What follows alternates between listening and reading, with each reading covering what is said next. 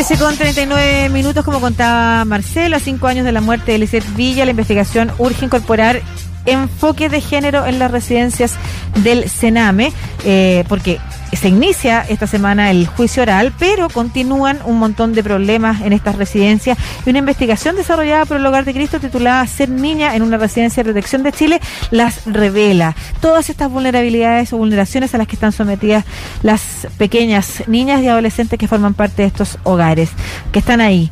Eh, Carlos Beringer, director técnico del Hogar de Cristo, vamos a conversar contigo sobre esta investigación que, bueno, estremecedora me imagino porque los problemas no se terminan de suceder. Yo creo que eso es lo más grave. Carlos, ¿cómo estás?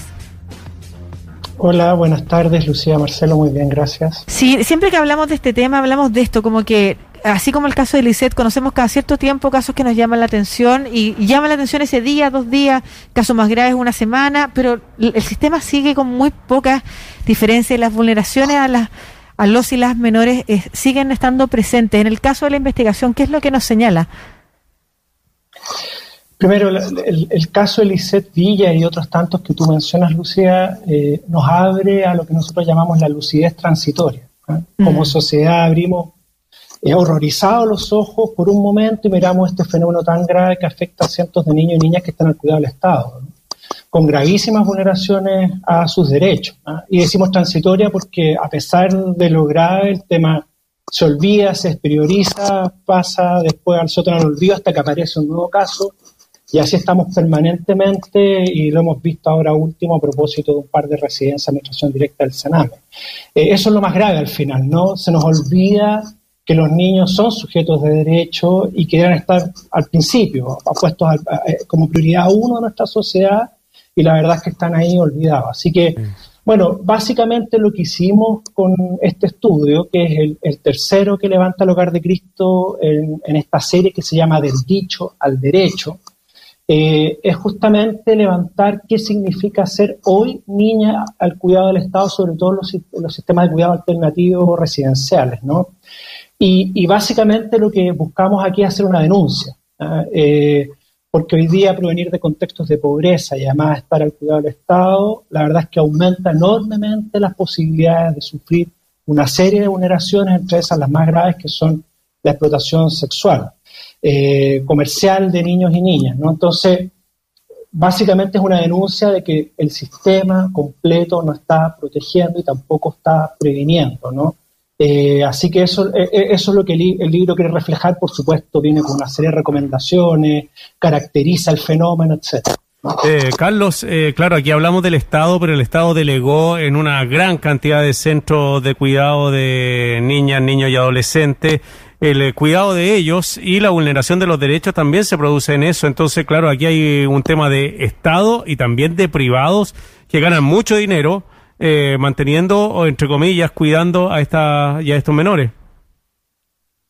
Sí, hay quizás dos temas, Marcelo. Lo primero, efectivamente, esto es un problema de todo. Ah, no, eh, sí. eh, no lo quiero dejar adscrito exclusivamente al Estado. Sin embargo, es el Estado de Chile el que debe efectivamente tener los lineamientos y garantizar esos derechos.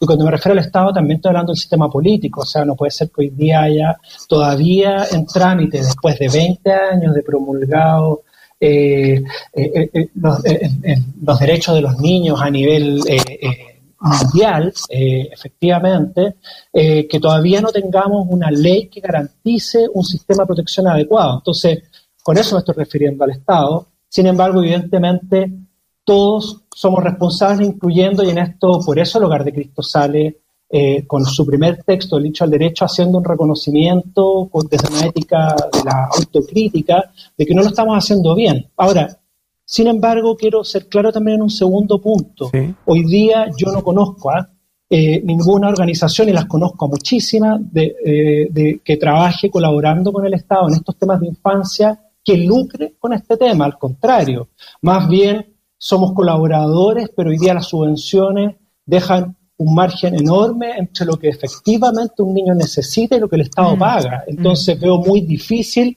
y esto no es para ponernos el parche ante la herida ni decir que no hay responsabilidades, sino más bien veo muy difícil que hoy día haya organización social que lucre claro. con, con, además con todos los sistemas de control, etcétera, para dejar ese punto claro. ¿Y, ¿y dónde ¿Mm? es que están los o sea, además del presupuesto, por ejemplo, tú hablabas de la explotación sexual, porque precisamente estamos hablando de este de, este, de esta investigación Ser Niña en Residencia de Protección en Chile. ¿Cómo se da la explotación sexual? ¿Cómo surge? ¿Qué es lo que dice la investigación? Bueno, lo, primero es que aquí, Lucía, eh, se da un fenómeno importante que hace la diferencia y por eso el concepto de género es fundamental, ¿no? Que este concepto de la interseccionalidad, es decir, que no solo ser niña o ser niño, sino que además ser menor de edad, pero vivir en situación de, situación de pobreza y exclusión, finalmente esa confluencia de desventajas hace que las niñas estén en una situación distinta o más desfavorable y mayor riesgo que a sus pares masculinos al cuidado del Estado. O sea, las niñas presentan mayores niveles de violencia sexual que los niños al cuidado del Estado, mayor número de experiencias traumáticas, de revictimización, mayores problemas de salud mental definitivamente, este, y todo lo que tiene que ver con los estereotipos y estigmatización, ¿no? Bajas expectativas futuras respecto a ella, menores proyecciones educativas, eh, todos los sentimientos de culpa asociados, etcétera, etcétera. Ahora, eh, lo que hemos visto es que en general, sobre todo en mujeres adolescentes que están en estas residencias de protección y que vienen de contextos de mucha vulneración y sobre todo de situaciones de trauma, la probabilidad de sufrir explotación sexual, de estar a merced de estas redes de personas es mucho más alta. ¿ah? Nosotros no somos un organismo específicamente especializado en, reparación o en el trabajo con niñas eh, que están en, explotación sexual. Más bien, lo que tiene lugar de Cristo son residencias de protección. Y en una residencia de protección piloto que estaba funcionando, piloto porque estábamos probando un nuevo modelo técnico con mejores estándares basados en evidencia que está en la ciudad de Viña del Mar, al corto andar, lo que nos empezó a pasar con las niñas fue que a partir de sus características, de cómo se mueven en la ciudad, a propósito de los traumas que han vivido, eh, rápidamente las redes las detectan, las identifican y, por supuesto, empiezan a generar espacios de contacto con ellas y al corto andar empiezan a ser explotadas. Y lo complejo es que no da, eh, eh, pese a que en la residencia hicimos nuestros mejores esfuerzos. Nosotros en este nuevo modelo contamos con abogados, pusimos denuncias, trabajamos con la fiscalía, con las policías, con carabineros, con el Sename regional. La verdad es que así todo no pudimos avanzar lo suficiente para protegerla, fundamentalmente porque hay un sistema que no está preparado para eh, protegerlas, ¿no? Eh, piensa que hoy día eh, ni siquiera está tipificado en la legislación penal de nuestro país el delito de explotación sexual. Hoy día en Chile hablamos de eh, eh, prostitución infantil, un término que no solo es erróneo, sino que la verdad es que es anacrónico, ya no se ocupa en ningún país y todavía nuestro código penal habla de la prostitución infantil poniendo finalmente la responsabilidad, la niña. claro. Exactamente. para, eh, explicarle a los auditores y auditoras la diferencia entre la prostitución infantil como que fuera un trabajo que ejerce una niña o adolescente, lo decía, versus la explotación sexual, que es que son las personas quienes abusan de esas niñas. Así es, así es, o pornografía infantil. Entonces, ni siquiera, ni siquiera contábamos con un código penal que ayude a la efectiva persecución de estos delitos. Es, eso ya, la verdad es que partiendo de ahí es gravísimo. O sea, necesitamos una legislación moderna que protege y repare efectivamente a las víctimas que son los niños y niñas en este país. O sea, cuando los políticos dicen los niños primero es una cuestión eh, verbal solamente. Eh, eh, no, no, es, no es en todo sentido, sino que en un sentido también de uso político. Probablemente hay algo de eso, sin duda eh, el tema de la infancia es utilizado políticamente eh, y lo vimos ahora a propósito de los constituyentes y la convención. Hay muchos constituyentes que yo creo que legítimamente quieren que haya un cambio en los temas de infancia en nuestro país, eh, pero también este ha sido un tema súper utilizado, pero con pocos resultados efectivos. Ahora, desde el caso, a propósito de cómo partimos la conversación de Lizeth Villa hasta hoy día, han habido paulatinamente algunas mejoras que atisban un futuro ideal o posible eh, en el mediano o largo plazo. Hacia allá queremos avanzar todo, eh, pero todavía hay mucho, mucho, mucho por hacer. Sin embargo, por ejemplo. Mm. Sí, te escucho. No, es que quería avanzar a eso, porque ya, ojalá hubiera más recursos, eso lo dijimos que ha planteado la conversación, ojalá hubiera otra normativa que también protegiera el sistema completo, o sea, activara el sistema completo de protección a niños, niñas y adolescentes en nuestro país, pero ¿cuáles son aquellas cosas en las que podríamos avanzar, que tú ves que están detenidas y que serían cambios sustantivos? Bueno, lo primero es que históricamente, Lucía y Marcelo, eh, hemos estado abordando el, tema de la infancia solo ya cuando llegamos tarde, es decir, niños que han sido vulnerados los derechos llegan a lo que hoy día conocemos como el cename, pero eso es ya cuando la vulneración se produjo y en general son casos que ya vienen con daño, con algún nivel de eh, circunstancia que es más difícil de trabajar. Eh, necesitamos entonces girar eh, nuestra óptica, nuestro paradigma hacia la protección preventiva de lo que pasa con los niños que están en situación de pobreza, de vulneración. Y para eso, lo primero, lo decía hace un rato, necesitamos un real sistema de protección integral que garantice los derechos de los niños.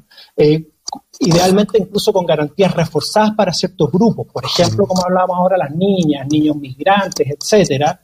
Eh, y para eso, que se apruebe rápidamente en el Congreso el Sistema de Protección Integral de Garantía de los Derechos de la Infancia. Eso, insisto, lleva 20 años ahí y ese es el piso mínimo que le da cabida a todo este sistema. Esto es un sistema, no es solo el Sename o lo que ahora está es el nuevo servicio de protección. Eso es lo primero. Necesitamos además que opere la prevención a nivel local, lo que antiguamente se conocía como las OPD, hoy día son las oficinas locales de niñez que están en pilotaje en algunas comunas, como desde los territorios, con recursos, con equipos especializados, podemos ir acompañando efectivamente las necesidades que tienen los niños, niñas y sus familias, eso también es clave, ¿no? Y por supuesto necesitamos equipos mucho más formados, eh, no me cabe duda que eh, hace cuatro o cinco años atrás la verdad es que la realidad era muy distinta. Sin embargo, seguimos adoleciendo eh, de formación especializada, incluso estamos hasta ciertas eh, profesiones, profesiones técnicas que ni siquiera existen en nuestro país para trabajar más especializadamente con niños. Todos los temas de género, por ejemplo, hoy día ni siquiera se vislumbran en el trabajo más formativo con eh, los equipos profesionales, ¿no? Entonces también eh, ahí necesitamos un, acompañamiento fuerte para formar a los equipos que están trabajando con los niños. No debiera haber ningún profesional que trabaje de cara directa con niños, que no tenga una formación, por ejemplo, en los temas de género. Eso no podría ser, y hoy día ni siquiera existe. Bueno, eso Entonces, Sí, no, no, para saber, Carlos, que eso es parte de la discusión también que yo trabajaba el año pasado en el Congreso. Eh, la ESI, la educación sexual integral, incorpora esto también en la formación docente, así, como este esto que tú dices del sistema de garantías de la niñez que queda y, el la protección integral que queda también bloqueado en el Congreso, precisamente por los sectores que Marcelo decía que usan la idea de los niños primero a la hora de eh, elaborar sus eslogan políticos. Es súper lamentable, pero muy urgente avanzar y esperemos que también esta discusión constituyente nos lleve aquello. Carlos Beringer, director técnico del Hogar de Cristo, solo quería preguntarte dónde uno puede encontrar este libro que tú mencionas, esta investigación. Está completamente ah, disponible en, digital en la página de hogardecristo.cl. Ahí eh, hay un banner, lo pueden descargar y están también los otros libros del bicho al derecho. Así que la idea es que pueda la comunidad entera eh, conocerlo. Así que ahí está. Muchas gracias. Muchas gracias, Carlos. Un abrazo. Un abrazo para ustedes, gracias. Hasta luego.